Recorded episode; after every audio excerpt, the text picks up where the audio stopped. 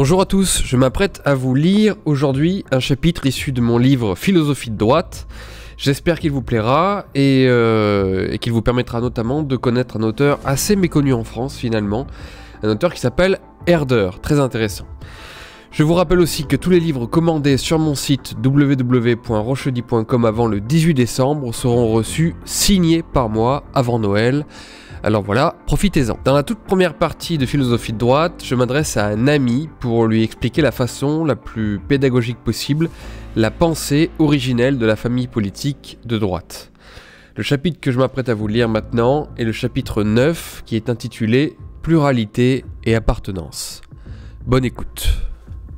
Dès le départ, les droits de l'homme furent des prétentions qui s'élevèrent sur des abstractions élaborées lors des Lumières. Homme-concept, état de nature, contrat social, tout fait rêver dans ses principes et c'est pourquoi aucun n'est vrai. En croyant les découvrir, l'homme du XVIIIe siècle trouva de quoi ajouter à l'incommensurable vanité du présent, c'est-à-dire au fond à la sienne. Son époque était supérieure aux autres, l'humanité avançait, le progrès était palpable.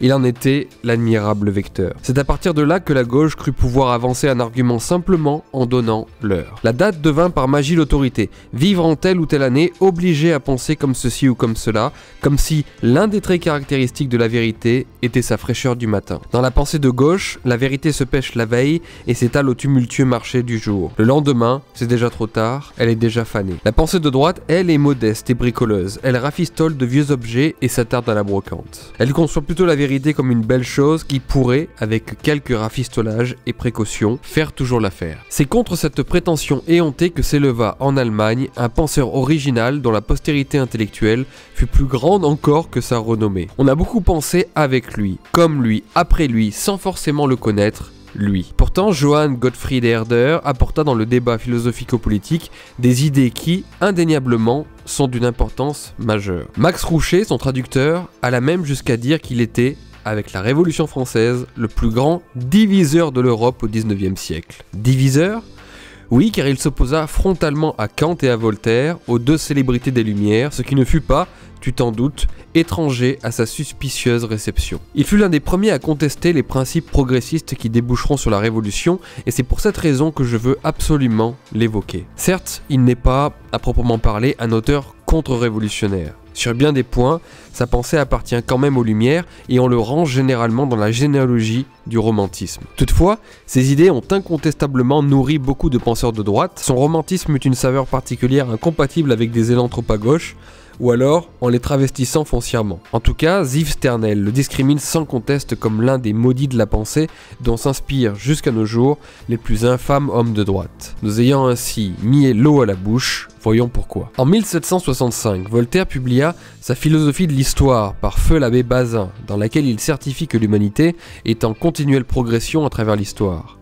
Dans son essai sur les mœurs, 1756, il décrit naïvement le Brésilien qui, alors représentait le sauvage, comme une simple chenille enfermée dans son cocon qui deviendrait forcément, avec le temps, un papillon aussi éclairé qu'il pouvait l'être lui-même. Kant, dans Idée d'une histoire universelle d'un point de vue cosmopolitique, 1784, en fera une méthode. Les Lumières imposaient de discerner partout le progrès dans l'histoire, celui qui devait nécessairement conduire à des constitutions plus républicaines. Ainsi se générait un des grands principes de gauche. Les hommes et les peuples étaient tous égaux, ils étaient seulement à des niveaux de développement différents du fait des circonstances. Avec le temps, tous arriveraient certainement au même point de civilisation. Tout n'était qu'une question de temps, au pire d'éducation. La Bible nous a enseigné que les hommes s'éloignèrent après la chute de Babel, et il semblait que le progrès de la philosophie des Lumières devait, un jour ou l'autre, les y reconduire tous pour de bon. Herder cependant ne voyait pas particulièrement le progrès dans l'histoire, et ne pensait sûrement pas qu'il fallait regarder cette dernière à travers le prisme méthodologique kantien. D'abord mon ami, il s'en prit à la prétention de tous ces penseurs du jour. Il commença par se moquer d'eux en les peignant seulement d'après leur autosatisfaction. Ouvrez les guillemets. Chacun se désigne lui-même. Nous sommes les médecins, les sauveurs, les porteurs de lumière, les nouveaux créateurs. Les temps de fièvre et de délire sont passés. Fermez les guillemets. Et ils continuent leur bravade, ouvrez les guillemets. Voyez à quelle diffusion des lumières, quelle vertu, quelle félicité le monde est parvenu. Et moi tout en haut de la bascule, petite aiguille dorée de la balance du monde. Regardez-moi, fermez les guillemets. On croirait encore entendre un progressiste actuel, toujours aussi bouffi de ses vérités toutes neuves, est absolument persuadé que son époque est plus intelligente que les précédentes. Pire, il juge en permanence l'ensemble des époques révolues. Hier, aux Lumières, il parlait d'obscurantisme, de moyenâgeux et de superstitieux pour railler le passé dont on devait vite se débarrasser. Aujourd'hui, il évoque avec dédain nos anciennes sociétés jugées d'un trait, patriarcales, colonialistes ou que sais-je encore. Or, ouvrez les guillemets, le plus grand de tous les sophismes, c'est celui de transporter un système moderne dans les temps passés et de juger sur cette règle les choses et les hommes de ces époques plus ou moins reculées, pensait Mestre et avec lui tous les hommes de droite. Herder montra qu'il n'était pas possible de juger aussi bêtement car chaque époque atteignait en réalité un niveau de perfection historique qui lui était propre. Avons-nous plus de liberté grecque, de patriotisme romain, de piété orientale ou d'honneur chevaleresque? Pouvons-nous, et selon quels critères, faire plus beau qu'une pyramide égyptienne, que les Rechteions athéniens ou une cathédrale gothique? En vérité, chaque civilisation et chaque époque développe au mieux ce qui leur appartient. Chacune possède son lot de vices et de vertus, on peut les distinguer en fonction de nos goûts propres, oui bien sûr, mais il est absurde de les comparer sur l'échelle du seul progrès. Herder développe, ouvrez les guillemets, il nous faut renoncer à l'opinion selon laquelle, dans la suite des temps, les Romains auraient existé pour, comme dans un tableau humain, former au-dessus des Grecs un maillon plus parfait dans la chaîne de la civilisation. Dans les domaines où les Grecs furent excellents, les Romains ne purent les surpasser. Ce qu'au contraire ils possédaient en propre, ils ne l'avaient pas appris des Grecs. La civilisation avance, mais n'en devient pas plus parfaite. Fermez les guillemets. C'est pourquoi Herder fut si intéressé par les civilisations étrangères à la sienne. Il s'enthousiasmait pour la culture des Russes, pour la poésie hébraïque, les chants de guerre des pirates scandinaves et les chansons d'amour des Finnois. Toutes les cultures pouvaient avoir leur intérêt, car elles avaient leur caractère singulier. Cette dernière phrase, j'en suis sûr, pourrait te faire lever un sourcil tant on t'a toujours appris qu'il appartenait plutôt à la gauche d'être ouverte aux autres et aux cultures du monde. En réalité, la gauche confond constamment ouverture et curiosité. Elle confond le fait de vouloir s'intéresser aux autres avec celui de devenir comme eux, ou hier, quand elle croyait encore en ses lumières, de faire en sorte que les autres deviennent comme nous. Beaucoup d'hommes de droite furent parmi les plus grands curieux des cultures étrangères, parmi leurs plus grands spécialistes, leurs plus grands amoureux, mais aucun n'aurait jamais imaginé qu'il faille soi-même se dissoudre pour mieux en apprécier les qualités. Permets-moi une vérité toute simple. C'est parce qu'on possède justement une identité qu'on peut interagir avec celle des autres et peut-être même véritablement la comprendre. Edmund Burke avait défendu les droits des natifs indiens, je te l'ai déjà dit. Herder était fasciné par les cultures diverses du monde et de l'histoire. Et jusqu'aux légitimistes qui combattront la colonisation, tandis que la gauche par universalisme y poussait, la véritable droite a toujours été celle qui postula le respect des identités et traditions des autres à condition qu'on respectât les siennes. Les identitaires, de nos jours, ne disent pas autre chose. Mais toute cette façon de penser n'était encore que l'anesthésie avant le scalpel. Ce qui fut surtout, entre parenthèses, contre, révolutionnaire dans la pensée de Herder est la définition des cultures. Celles-ci sont à l'image des monades dans la métaphysique leibnizienne. Elles ont une identité qui leur est consubstantielle, elles projettent leur diversité à partir d'elles-mêmes. Dit en termes platoniciens, elles ont une essence qui précède leur existence. Dès lors, chaque culture possède les principes de son propre développement. Elles peuvent échanger entre elles bien sûr, mais la nature même de ces échanges est inscrite dans ce qu'elles sont au préalable. À partir de là, on peut regretter les influences étrangères qui pourraient, si elles sont trop importantes, corrompre leur originalité, entraver leur dynamique et, au fond, les détourner de leur destin. Ce dernier parcourt un cycle, non une ligne droite. Comme tout être humain, une unité monadique culturelle a une enfance, un âge mûr et une mort. La décadence fait donc irrémédiablement partie de la vie des civilisations.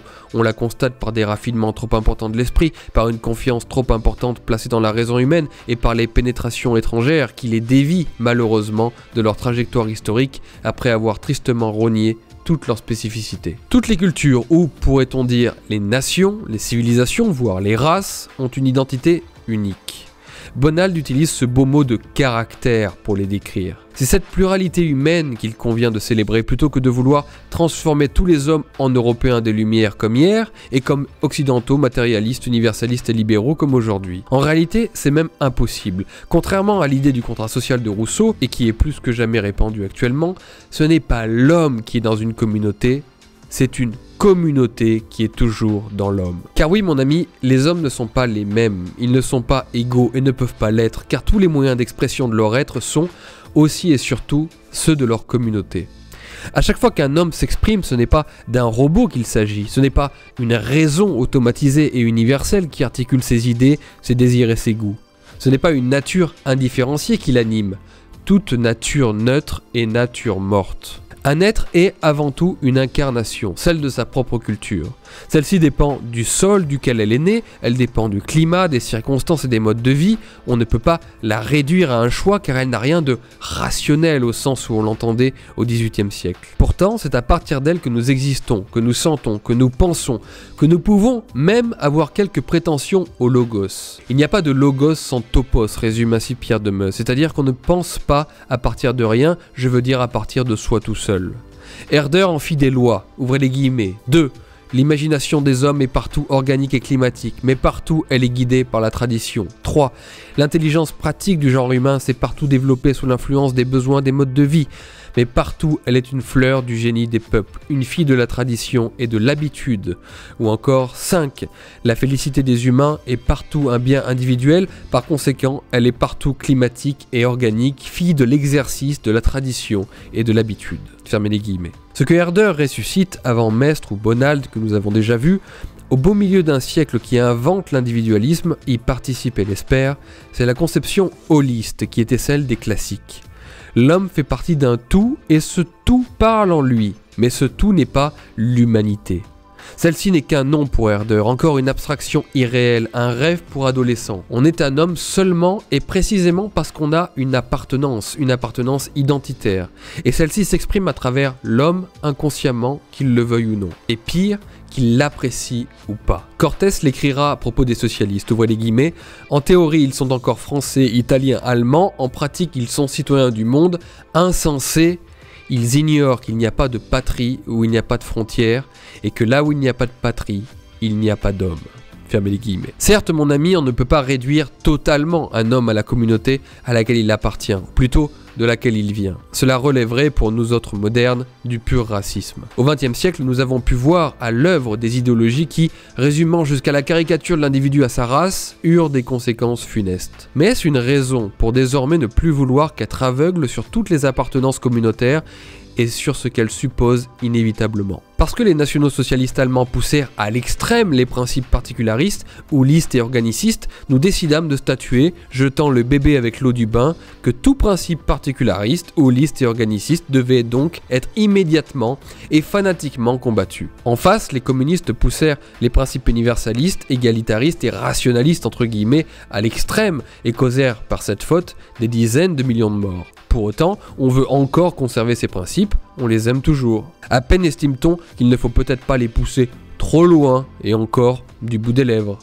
En réalité, nous pourrions tout à fait renouer avec les idées très classiques et, pour une part romantique, de l'importance de l'ethnos dans la cité, de la nation non pas seulement comme contrat, mais comme naissance, de l'appartenance communautaire, identitaire, comme nécessité en somme, comme obligation, comme bienfait fondamental pour l'homme, et ce, sans tomber dans l'extrême à laquelle toute idée prête le flanc, pas seulement celle de droite. Surtout que, en la matière, les hommes de gauche sont sacrément hypocrites. Ils sont tout à fait capables de voir, de tolérer et de célébrer certaines appartenances communautaires, à condition que ce ne soit jamais celles dont ils viennent eux-mêmes. Celles des nations occidentales, des chrétiens ou des blancs. Certains penseurs postmodernes par l'importance qu'il donna à la pluralité humaine, firent même de Herder un lointain précurseur du multiculturalisme contemporain. Je parle là par exemple de Charles Taylor. C'était tout de même oublié que, chez lui, ce beau pluralisme ne pouvait se jouer que, ouvrez les guillemets, pour des peuples et des époques éloignés dans le temps et l'espace, fermez les guillemets. La diversité humaine peut s'admirer, mieux, elle doit s'admirer, mais de grâce, de loin. Au lieu de tout cela, nous apprenons sans cesse à nos enfants à aimer surtout tout ce qui ne leur ressemble pas et qui vient invariablement d'ailleurs. Ils ne doivent être fiers que des vertus qui les annulent. La tolérance, l'ouverture, le métissage, l'universalisme, tout ce qui, essentiellement, les nie en tant qu'incarnation enracinée, candidate, elle aussi, au droit à la continuité. On croit bien faire pour leur apprendre l'amour que de les détourner de là où il s'éprouve lui-même pourtant en premier dans la famille, dans la lignée, dans la communauté, et on pense les faire ainsi mieux aimer l'humanité. Herder avait déjà percé à jour cette erreur majeure et fatale à la vitalité. Ouvrez les guillemets. Quelle stupidité mille fois plus grande encore si tu t'avisais de vouloir généreusement doter un enfant de ton amour pour tous les peuples en général, plein d'oppression tolérante, d'exploitation et de philosophie des Lumières, selon le goût relevé du temps. Un enfant Oh, c'est toi l'enfant, très mauvais et très stupide enfant, et tu lui enlèverais du même coup ses meilleurs penchants, la félicité et la base de sa nature. Tu ferais de lui, si ce plan insensé réussissait, la chose la plus insupportable au monde, un vieillard de trois ans. Fermez les guillemets. Force est de constater que nous y sommes aujourd'hui, et que voyons-nous mon ami? Oui en effet, des vieillards de jeunes, des êtres épuisés et suicidaires, tant nous savons bien, avec Jacques Crétineau-Joly, que la tolérance est la dernière vertu d'une société mourante. La leçon fondamentale de Herder, à l'instar de toutes celles de droite, est donc de nous détourner un peu des grands principes pour nous ramener au réel, de nous faire aimer d'abord le charnel et le palpable avant les grandioses et fumeux concepts abstraits. Ce faisant, nous ne nous construisons pas contre l'humanité, nous faisons vraiment partie d'elle-même. L'appartenance que nous susurre l'instinct n'est pas un mal, elle est la vérité la plus essentielle. Tout homme en a besoin, et c'est dans sa négation que consiste la plus malade perversité. Il faut conclure avec Herder que, ouvrez les guillemets, le sauvage qui aime lui-même, sa femme et son enfant avec une joie tranquille et qui brûle pour son clan est, à ce qu'il me semble, un être plus vrai que cette ombre cultivée, ravie d'amour pour l'ombre de son espèce entière, c'est-à-dire pour un nom. Et par nom, Herder évoque l'humanité. Sachons aussi donc un peu, mon ami, nous aimer d'abord nous, nos femmes, nos enfants et notre clan, avec une joie tranquille, oui, sans haine pour les autres, mais sans honte et sans faiblesse non plus. C'est la seule condition, en tout cas, pour chasser les ombres qui s'approchent en ce moment, inexorablement de nous. Voilà, c'était le chapitre 9 de mon livre Philosophie de droite à retrouver sur mon site internet. Je vous souhaite un très joyeux Noël et à très bientôt.